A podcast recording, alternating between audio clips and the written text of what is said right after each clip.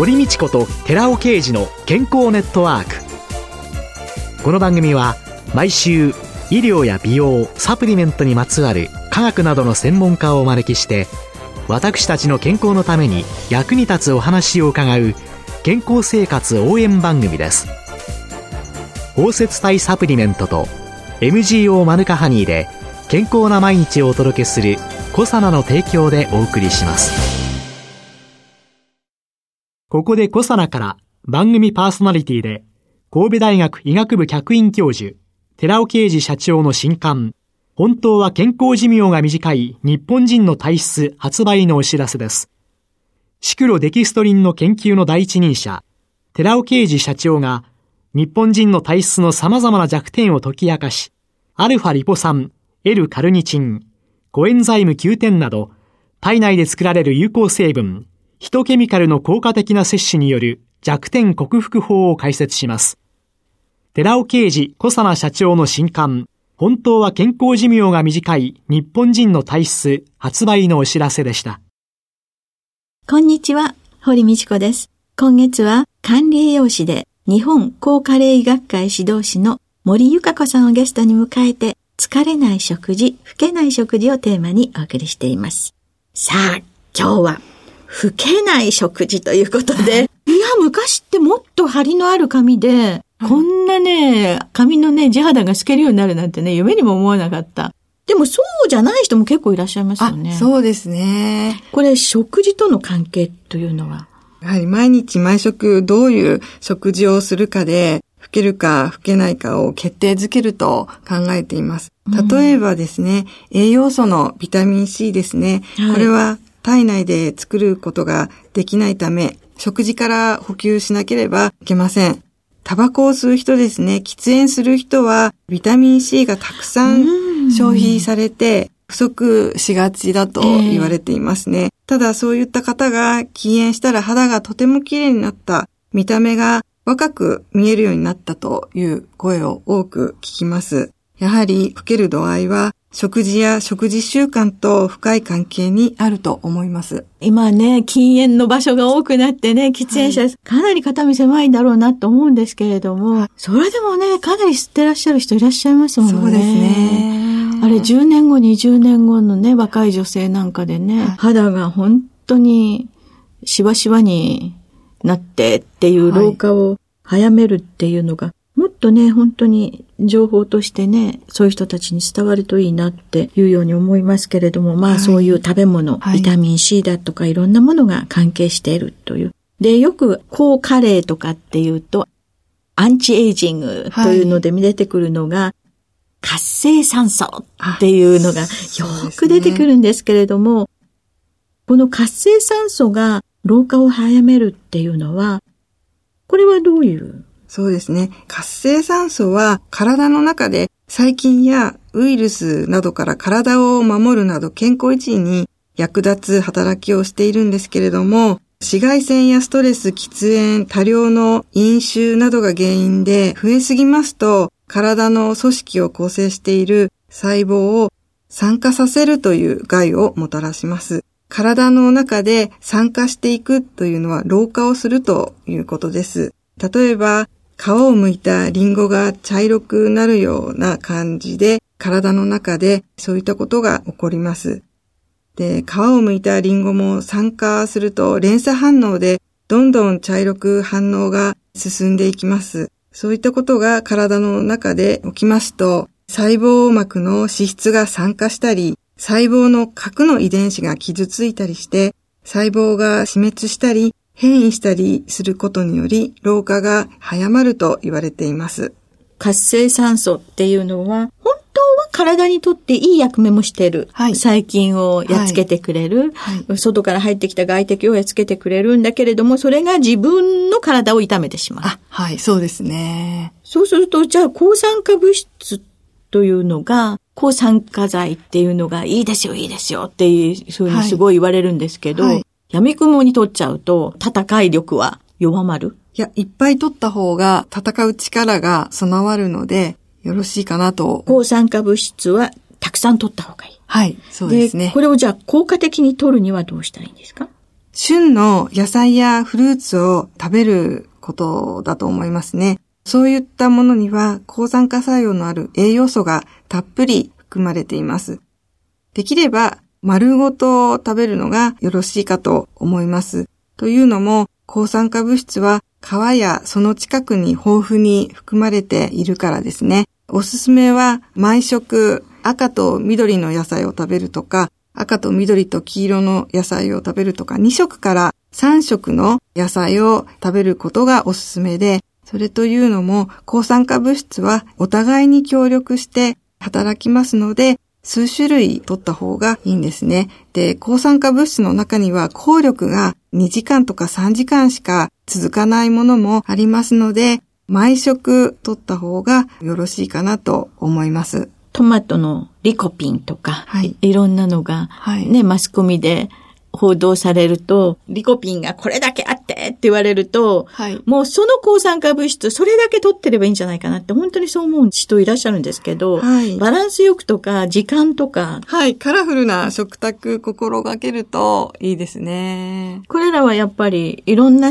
種類を取るっていうことが大切なんです。そうです。一つではダメ。ダメだと思いますね。抗酸化物質でも働く場所がそれぞれありますので、全身の抗酸化力を高めるんであれば、いろんなものを取った方が効果的かなと。同じ抗酸化物質でも働き方が違う。はい。いろんなものをバランスよく、はい、食事で、はい、カラフルな食卓を作りましょうということなんですね。はい。そうですね。お弁当なんかでもね、抹茶茶なお弁当じゃダメだとかって 昔言われたことがありますけれども、赤、緑、黄色、いろいろなカラフルな野菜をぜひ心がけて皆さん取りましょうっていうことなんですね。あと、腸内環境というのを私たちの体に良い菌を優位に保つには、これはどうしたらいいんですかね？腸は食事から取った栄養を吸収するところで、こちらが悪くなったら体に必要な栄養素が取れなくなって体調を崩してしまいます。腸の調子が悪い日が続けば確実に体は老けていきます。腸の中にはたくさんの細菌が住んでいて、悪玉菌、今、有害菌っていうんですかね、善玉菌、有用菌がいて、日々、勢力争いが行われています。で、善玉菌が優位であれば、悪玉菌の力が抑えられ、私たちの体調は良好です。一方、悪玉菌が体に悪い影響を及ぼす悪玉物質を産生していますので、悪玉菌が増えると消化機能が落ちて、せっかく取った栄養素が十分に吸収されなくなり、他の臓器にも影響を及ぼしてしまいます。まあ割と良い菌で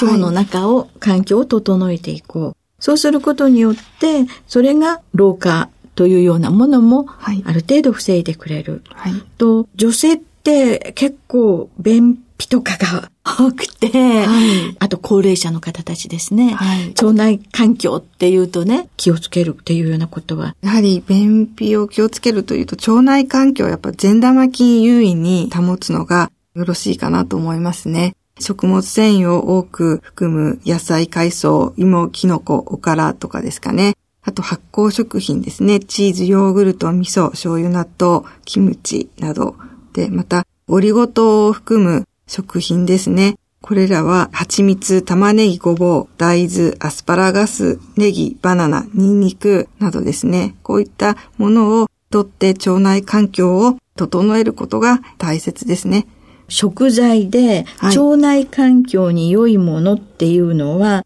まず食物繊維を含んでるもの。はい。それから発酵食品。発酵食品。発酵食品というと、日本人割とこう、納豆とか、はい。京都なんかですぐきのお漬物とか、あ,、はい、ああいうのっていう、いわゆる発酵の中にいる菌を、はい、そうですね。乳酸菌があの発酵食品には豊富で、乳酸菌が酸を分解して腸内を酸性にして悪玉菌が増えるのを防いでくれたりします。発酵食品に含まれる乳酸菌なんかが腸の中を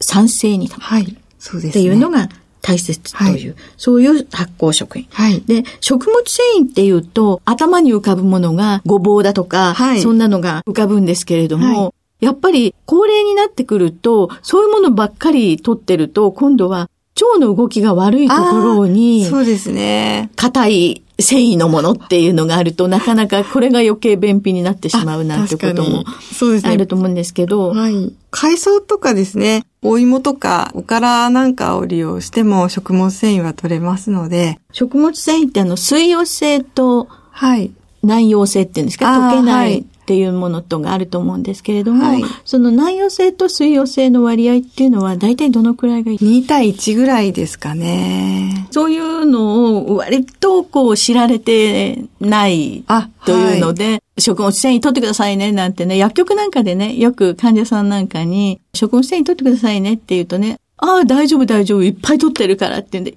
いやいやいやいや、それは内容性のものだけだから、ちょっと水溶性のこのものもね、とかね、はい。油類なんかが高齢者の人でお取りにならないので、便の滑りが悪くなっちゃうから、うん。オリーブ油ちょっと飲んでねっていうようなね、そんな便秘指導っていうのをするんですけれども、はい。まあそういうのが、薬局での店頭での会話って、便秘改善の話だけしかしてないんですよね。あだから自力で出るようになればいいの。下剤なしで出るようにしてねっていうのが、い薬局の店頭での会話だとすると、今日森さんにいろいろ伺ってる話っていうのは、それだけじゃなくって、それが食生活がちゃんとすることによって、老化が防げて、はい。より健康な生活ができるんだっていうね。そちらの方にも視点を向けて話をね、していかなきゃいけないなっていうようなことをね、伺いながらね、思ってたんですけれどもね。食べ物、食物繊維に発酵に、あとオリゴ糖とか、はいそういうものも食材として入ってるものがいいというふうに先ほど。そうですね。オリゴ糖は、あの、善玉菌の餌になると言われていまして、オリゴ糖と言っても、ブドウ糖とか果糖が2個から10個ぐらいこう結びついているもの全体をオリゴ糖と言っていますので、はい。蜂蜜とか玉ねぎとかですね、いろんな食材にオリゴ糖は入っていますので、食品を取ると、その中にもしかするとオリゴ糖が入ってるかもしれないということで、バランスよくいろいろ食べるとよろしいのかなと思います。第1週目に伺ったのかな。食事のパターン化っていうのは良くないよってはい。おっしゃいましたよね。毎,、ええ毎回これ食べるの。私はこれっていう、はいかたくなにメニューを変えない人っていう。それがやっぱり良くないっていうのがね、伺ってるとしみじみわかりますね。だって出てくる食材が本当にいろいろいろいろいろいろいろいろっていうので、これだけ食べてればいいなんていうのは結局はないっそうですね。ないと思いますね。ていうことなんですかね。はいその他気をつけるポイントですが、老化と食習慣の中で何か気をつけといてくださいっていうのがありましたら、最後に伺えますか？はい。もう何度も繰り返していますが、栄養バランスの取れた食事をすることが、もう本当に基本中の基本だと思います。というのも、栄養バランスが整っていないと、例えばですね、カルシウムとか鉄とか意識して取らないと、不足しがちな栄養素の吸収率がよくいかなくなることがありますね。栄養素は単独でとっても吸収されにくいという性質がありますので、例えばカルシウムだったらビタミン D と一緒に摂ることで吸収率が上がりますし、鉄はビタミン C と一緒に摂ると吸収率が上がりますので、で、これも栄養バランスの取れた食事をすることによって、お互いに協力し合って栄養素が働いていくということがありますので、最後にその栄養バランスって言った時には、お肉、はい。お魚、お魚？ご飯、ご飯、主食、主食、あと、野菜の。野菜。はい、副菜副ですね菜。。はい。で、できたら野菜も赤、黄色、緑。そうですね、カラフルに。カラフルな、カラフルな、楽しいカラフルな食卓にしてくださいということですね。今週のゲストは管理栄養士で日本高カレー医学会指導士の森ゆか子さんでした。来週もよろしくお願いしますよろし。くお願いいたします。続いて、寺尾刑事の研究者コラムのコーナーです。お話は、小佐奈社長で神戸大学医学部客員教授の寺尾啓二さんです。こんにちは、寺尾啓二です。今週は、ヒトケミカルとファイトケミカルで老いない体を作る血圧対策についてのお話です。このシリーズではヒトケミカルの様々な効能をさらにバックアップできる機能性成分、ファイトケミカルについて紹介しています。今回は血圧のコントロールに有効なファイトケミカル成分を取り上げます。ヒトケミカルの中でも特に血圧対策に有効なヒトケミカルは心臓病の治療薬としても知られていますコエンザミ Q10 です。一方で血圧効果作用の知られている代表的なファイトケミカルを挙げるとすればトマトに含まれるリコピンです。これらの2成分には共通する構造と特徴があります。いずれもイソプレン骨格を持つため、使用性で水への溶解度が低く、生体吸収率が低いことです。まずはコエンザミ Q10 の血圧効果作用について紹介しておきます。年齢とともにコエンザミ Q10 の体内生産量は減少します。そのコエンザミ Q10 の欠乏が心臓病に大きく関わっていることをご存知でしょうか？コエンザミ Q10 の欠乏が原因となって心循環器系疾患を患うことがあります。そこで日本でコエンザミ Q10 は医薬品の強心剤、一般名で指デカレノンって言いますが、1974年に承認販売が開始されています。その後、2001年3月に食品として許可されたのはご存知の方も多いと思います。高血圧症は心臓発作や心筋梗塞などの致命的な心臓病の前兆です。そこで、コエンザミ Q10 の高血圧症患者に対する血圧効果作用に関する臨床研究報告が2009年にまとめられています。総勢362名の高血圧症患者を対象とし、サプリメントとしてコエンザミ Q10 を摂取すると、収縮期血圧は最大 17mHg 低下し、拡張期血圧は 10mgHg 低下することが示され、コエンザミ Q10 投与が高血圧症患者の血圧効果に有効であることが明らかとなっています。次回はファイトケミカルの中でも血圧コントロールに有効な代表的ファイトケミカルとしてリコピンを取り上げますお話は小佐野社長の寺尾啓二さんでした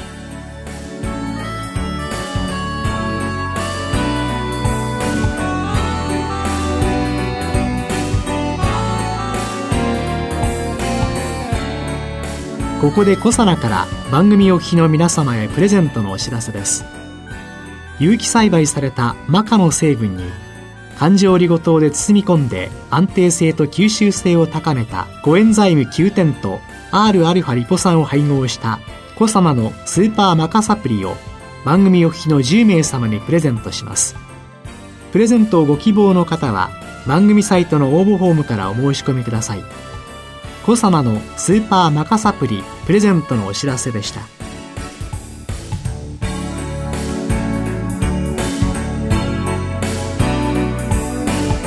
堀道子と寺尾啓二の健康ネットワーク